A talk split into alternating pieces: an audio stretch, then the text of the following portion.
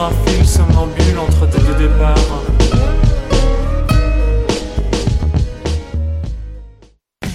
Avec ta coop UCAM, apprends à devenir pro. Ta coop, c'est de l'informatique, du matériel artistique et des conseils littéraires, comme par exemple savoir que Michel Tremblay, auteur québécois prolifique de livres, nouvelles et pièces de théâtre, est l'un de nos écrivains les plus lus à l'étranger. Les collaborateurs de nos librairies, tous des bibliophiles, sauront vous conseiller. Encouragez ta coop, que ce soit en magasin ou en ligne, ça fait changement. Les productions Nuit d'Afrique présentent la 13e édition des Silidors de la musique du monde. Les Silidors, unique distinction musicale qui souligne le talent des artistes de la musique du monde, vous invite à découvrir 36 groupes de musique du monde. Dans le cadre de ces concerts vitrines gratuits, venez voter pour vos artistes coup de cœur tous les mardis et mercredis jusqu'au 18 avril au Club Balatou. Les Silidors, le prix du public qui fait grandir le monde. Pour plus d'informations, www.silidor.com. Voyage au bout de la nuit, c'est ton émission d'ambiance nocturne sur le Nightlife Underground montréalais. Découvertes musicales, chroniques culturelles et idées de sortie pour divertir tes nuits urbaines. Voyage au bout de la nuit, c'est l'émission nocturne de choc.ca. Ma tasse de thé, c'est votre rendez-vous pour le meilleur de la musique britannique.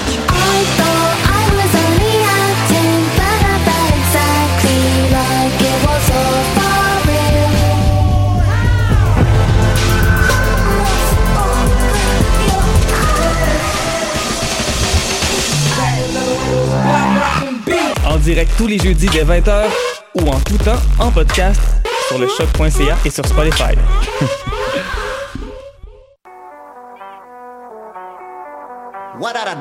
Et c'est Robert Nelson de À la claire ensemble sur les ondes de choc.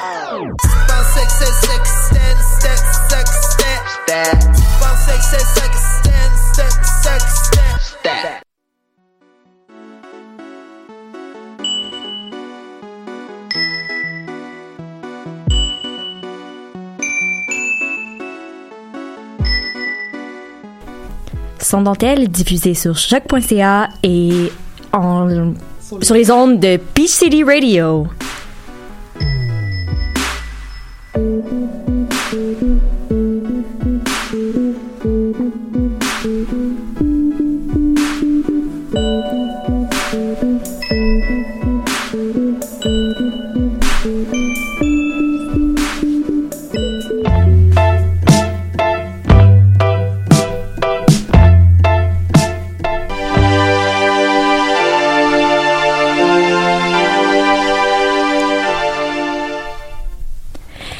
Bonjour à tous et à toutes et bienvenue à Sans dentelle. Euh, toutes, euh, toutes que des émotions, hein, euh, comme début d'émission, mon Dieu.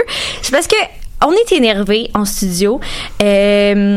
En fait, on a su cette semaine que euh, une radio à Pentington, euh, au, au BC, voulait diffuser euh, sans dentelle. Donc, bravo à nous, bravo Cassandre. Hein? On Bravo, est con- Camille. Merci, on est vraiment contente. Et c'est pour ça que j'ai oublié le mot onde en début d'émission. Et euh, donc, euh, on va, euh, on va sans plus tarder commencer avec la, la chronique de Sarah. Euh, Sarah qui a éprouvé des petits, des petits problèmes de l'autre côté de la...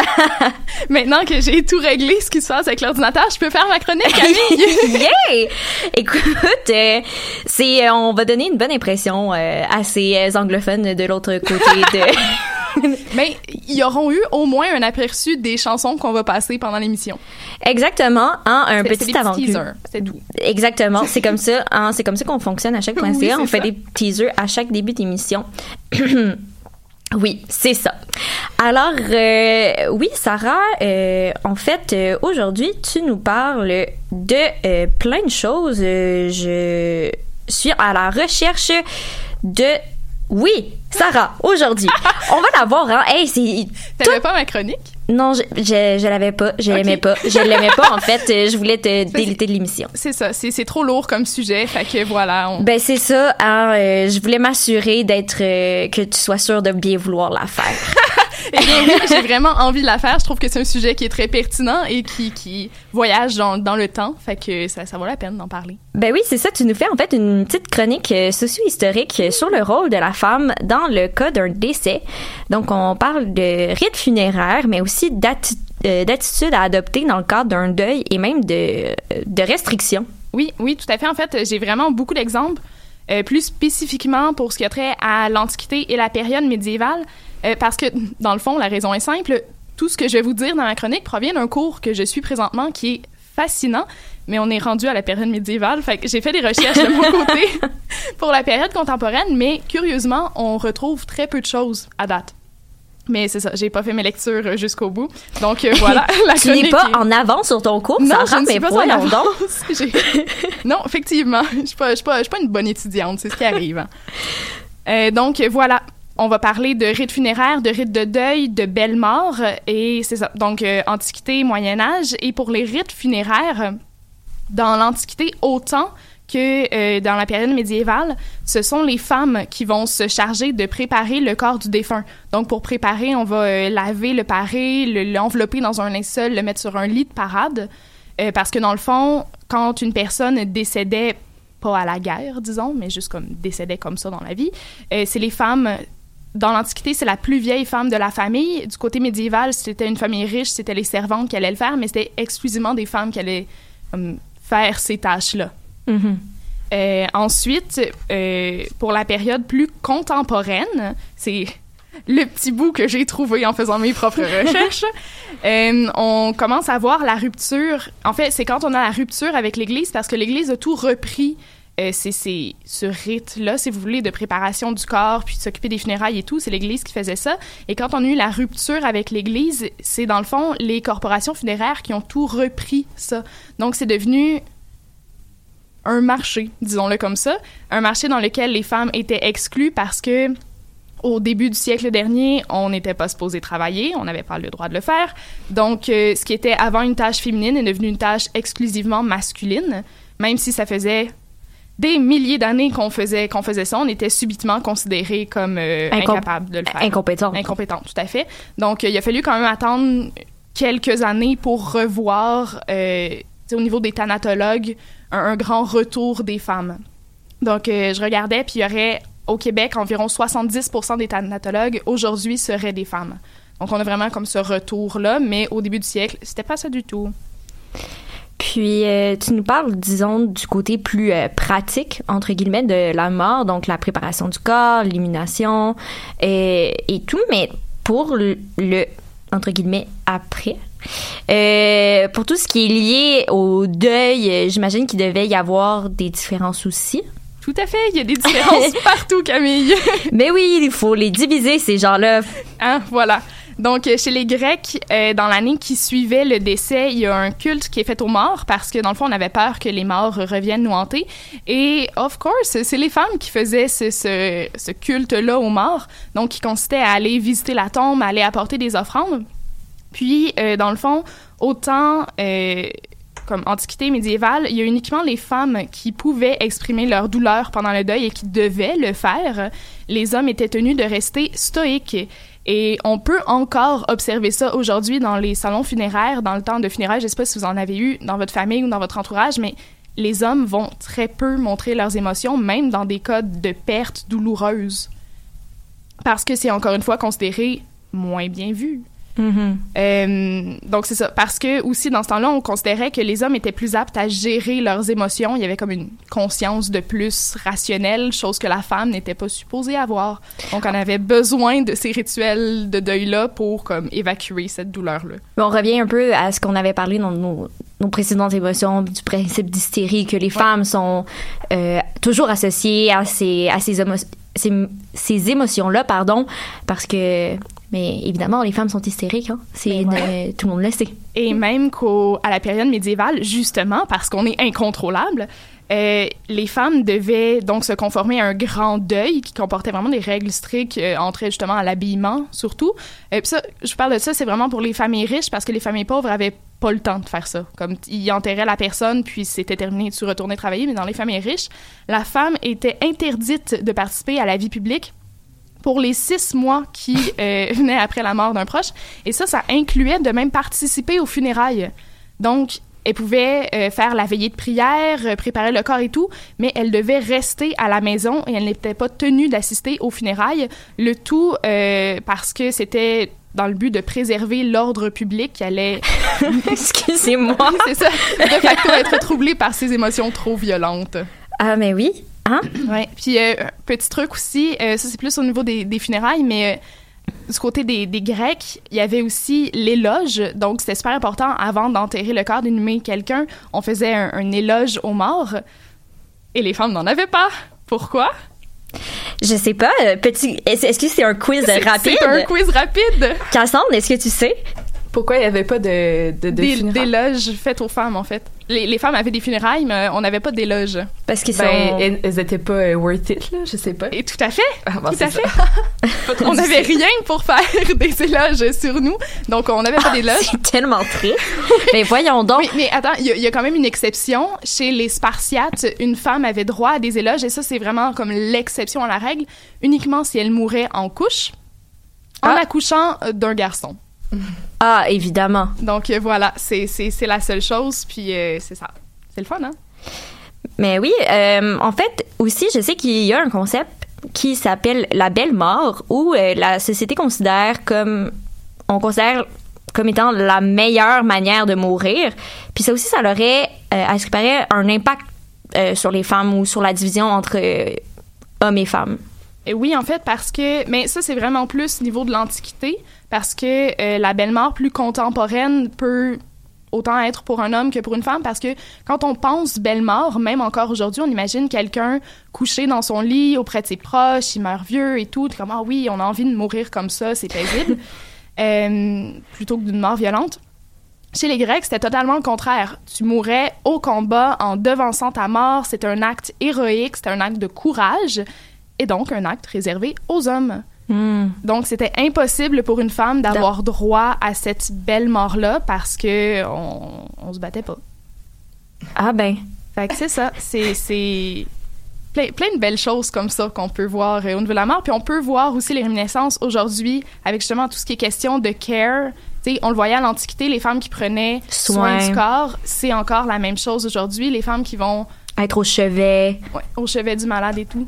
Ben, tout ce qui est avant la mort aussi, là, tout ce qui est accompagné dans la mort, c'est beaucoup, euh, c'est très féminin comme euh, domaine. Euh, tout ce qui est comme infirmière aussi, tu sais, on peut penser aux, euh, Soins bénéficiaires. aux soins aux euh, bénéficiaires, aux soins aux malades. euh. Oui, mais écoute, Sarah, on a hâte euh, que tu continues ton cours pour savoir qu'est-ce qui se passe plus euh, dans le au courant de la Renaissance. Pourquoi pas? Tout à fait, tout à fait. J'ai, j'ai bien hâte, moi aussi. C'est fascinant tout ce qu'on apprend. Donc euh, voilà, vraiment tout ce qui a été présenté, ça vient du cours. Ben merci Sarah. Maintenant, on s'en va en musique avec la chanson La fin du monde à tous les jours de Lou Adriane Cassidy.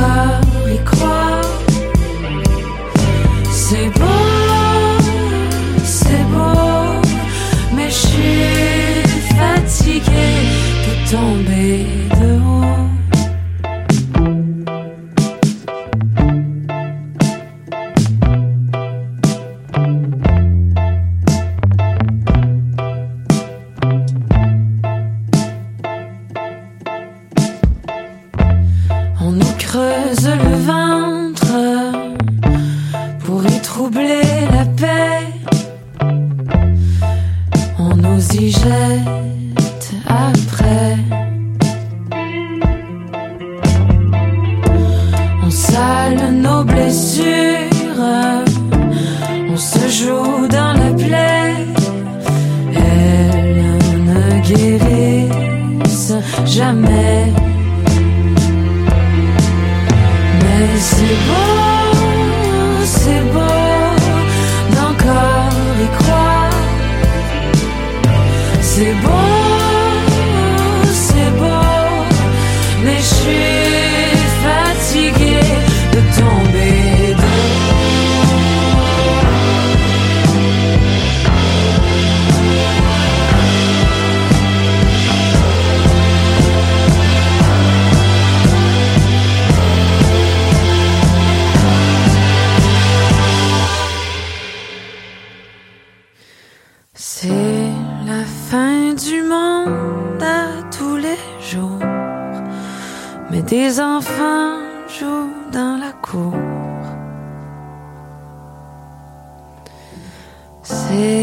Fin du monde, mais on s'en fout.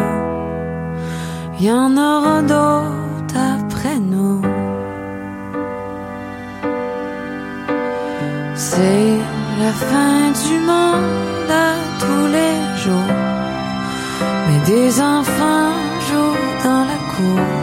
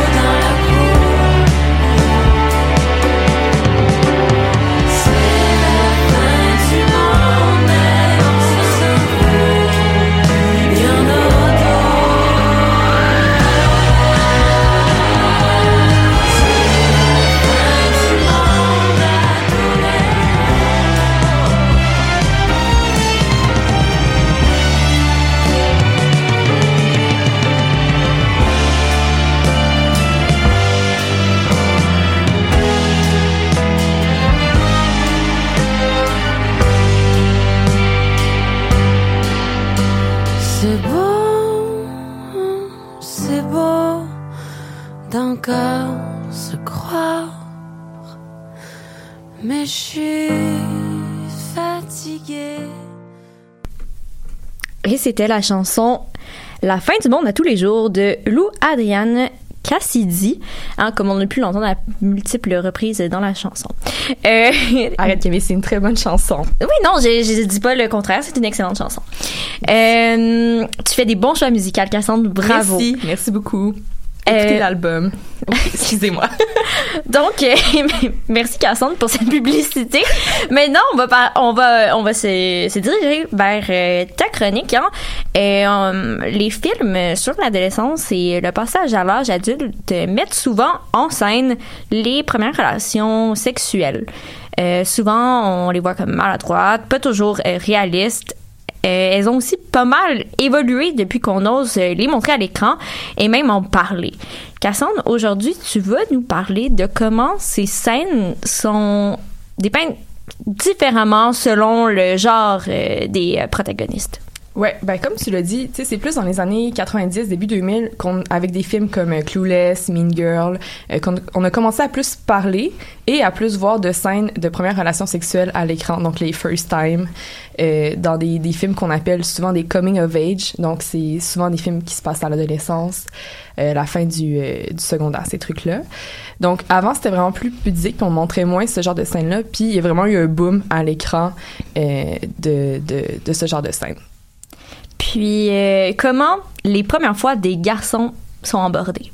Commençons par... euh, Commençons par le début. Commençons par le début. Euh, Chers privilégiés, comment vous, on montre votre euh, relation sexuelle à l'écran? Ben, c'est souvent super le fun. Hein? Ça va souvent, souvent être comme un but à atteindre, un genre de rite de passage.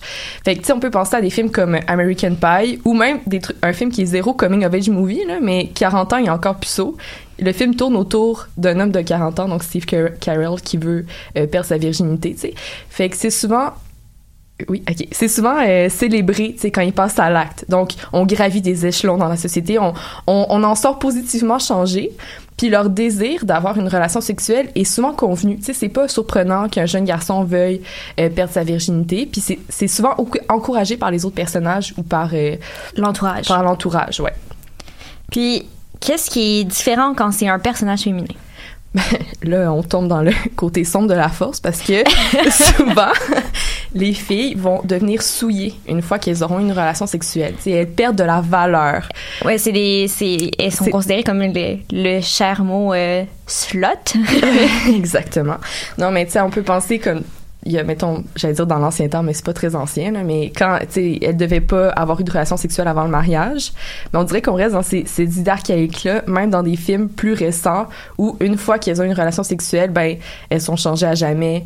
Puis souvent, les, les conséquences d'avoir des relations sexuelles dans les films sont directes. Euh, mettons, souvent, ils vont avoir beaucoup de regrets, puis euh, parce que, tu sais, too bad for you, t'as voulu t'épanouir sexuellement, fait qu'on va te punir.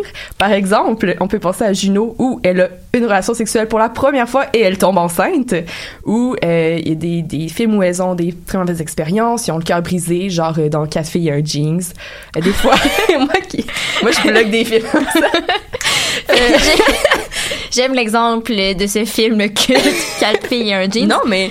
Mais oui, reste que c'est, euh, c'est valable. Oui, ou tu sais, des fois même, elles contractent des ITS, ou ça, c'est mon exemple préféré dans l'émission Buffy contre les vampires. Buffy, quand elle perd sa virginité, c'est avec euh, Angel, qui est, un, qui est un vampire, et il devient un démon. quand Elle devient un démon? ou- il devient un démon, et elle le transforme en démon en ayant une relation sexuelle avec lui. Puis ça, je trouve que c'est euh, c'est vraiment... euh, Je n'ai pas de mots. Puis tu sais, même dans des films euh, qui, qui, qui passent le, le test Bechdel, tu sais, le test pour voir si un film est, est féministe, bon, c'est très simple comme test, là, mais on, on va pas se, on va pas se mentir, mais tu sais, comme dans Clueless qui passe haut la main ce test-là, la virginité est quand même abordée négativement. Tu sais, justement, comme je disais dans Clueless, euh, Cher, Cher, je sais pas comment dire son nom. Cher? Cher. euh, est, est vierge, puis ça devient comme une insulte. Sa virginité devient une insulte, comme la fameuse phrase You're a virgin, you are a virgin who can't drive. Fait que genre, t'es une vierge qui peut pas conduire, puis ça devient genre. C'est c'est dit par un autre, par son ami aussi. En tout cas, c'est vraiment. euh, ça devient super. ça devient une insulte, tu sais. En tout cas, décidez-vous. Hein, faut-tu rester vierge ou pas? Euh, moi, c'est une question que je me pose tous les jours. Euh, donc, est-ce que les femmes de couleur ont droit aussi euh, au même traitement dans ces films-là? Parce que j'imagine que c'est... C'est pire. C'est pire, ouais. Ben, tu sais, là, premièrement, je vais commencer en disant que je suis mal placée pour parler de ça parce que je, je suis une femme blanche. Mhm. Fait que, tu sais, c'est ça. Mais sont, sont déjà vraiment sous-représentés, premièrement, dans ce genre de films-là. Ben, dans les films, dans, la, dans les films en général, là, on va se Mhm. dire. C'est moins pire, c'est de plus en plus, de moins en moins pire, mais ça reste, ça reste quelque chose à, à régler. oui. Mais elles sont déjà sous-représentés, puis euh, elles vivent cette période de leur vie-là souvent différemment. Parce que ce qui est mis dans- de l'avant dans des coming of age movies, c'est la solitude, l'ennui, euh, le désintérêt, puis tout. Mais c'est pas nécessairement la même réalité pour ces femmes-là qui sont racisées, qui font face à des problèmes ou à des obstacles beaucoup plus grands. Puis là, je parle en tant que femme blanche, là, fait que oui. je fais attention, mais comme, tu sais, qui ont ils font face à du racisme, à, genre- à des trucs beaucoup plus grands que oh je suis vierge, je suis désintéressée, tu sais. Puis ils sont pas représentés dans, dans ces films-là. Souvent ils ont des rôles beaucoup de deuxième plan, euh, d'amis, de ouais, de, de méchantes, sont des sidekicks. Si ça c'est si elles ont un rôle point, tu sais, dans le film qui parle. Mais tu sais, je veux quand même prendre le temps de mentionner Jane the Virgin, qui est bon, juste le titre, hein, mais qui, qui est une émission euh, avec une avec Gina Rodriguez euh, comme personnage principal. Euh, en tout cas, je vais pas m'attarder sur Jane the Virgin, mais c'est une émission qui parle de virginité, puis qui est, une femme de couleur, euh, ou Chewing Gum aussi, qui est une femme euh, élevée dans un uni- univers hyper catholique, puis qui veut s'émanciper sexuellement, justement. Puis c'est joué, puis ça a été créé par euh, Michaela Coel, qui, euh, elle aussi, est une femme racisée, donc bravo. Ben, on parle aussi souvent de, dans ces contextes-là de, de rapport avec la religion, puis on Mhm. reste dans le stéréotype aussi, peu importe. Ouais, ouais, c'est difficile de s'en sortir. Euh, puis, finalement, on accorde beaucoup d'importance à l'acte en soi, mais c'est-tu moi ou tout ce qui fait partie de la sexualité en dehors de la pénétration vaginale est pas mal laissé de côté? Ben oui, parce que, tu sais, t'es vierge si t'as pas eu de pénétration. En tout cas, s'il y a pas un pénis qui est rentré dans ton vagin. Puis tu sais, ça c'est pas juste dans les films, hein, c'est vraiment dans la société en général, on accorde, on accorde beaucoup d'importance à la pénétration, mais pas tout à tout ce qui englobe la sexualité. Euh, justement, dans Clueless, on dirait que je parle juste de ça, mais dans Clueless... Mais c'est quand même un bon exemple. Ouais, ou dans Mean Girl, on, euh, elles utilisent le terme d'être vierge à moitié, ou j'ai tout fait sauf ça, admettons, comme si c'était sacré la pénétration en soi, puis une fois que c'est arrivé, ben, you can't go back. Fait que, tu sais, elles, elles encouragent l'idée qu'une fille est pure juste à temps que ça, ça arrive. Euh, fait que c'est ça. Puis, tu sais, on parle pas non plus des, des relations non hétérosexuelles là-dedans, tu sais. Oui, OK, il y a eu la vie d'Adèle, puis il y a eu Call Me By Your Name, mais genre, encore, là, tu sais, je veux dire, c'est comme si on impliquait que pour avoir des relations sexuelles, on devait absolument avoir un pénis dans un vagin, tu sais. Ce qui est totalement faux. Fait que, tu sais, la sexualité, c'est bien plus que ça, puis on continue à mettre l'emphase seulement euh, sur la pénétration, mais j'aimerais, avant de, finir, j'aimerais juste faire une petite mention spéciale à l'émission euh, Éducation sexuelle, la série. Oui, j'allais en parler justement. Où il y a un personnage euh, qui, une, une, une, fille qui découvre la masturbation. Et c'est une très longue scène, et c'est une scène magique. Genre, juste pour cette scène-là, s'il vous plaît, allez écouter l'émission, qui est quand même problématique sur certains points, mais j'en parlerai pas tout de suite. On n'a pas le temps. À suivre. À suivre. Euh, ben c'était tout hein, pour aujourd'hui déjà malheureusement. Euh, on espère euh, que vous, chers amis de l'autre côté euh, du Canada, avez bien apprécié cette émission. Et ben nous on se revoit la semaine prochaine pour une autre une autre émission de Sans dentelle. On vous laisse sur la chanson She's the One de Anemone.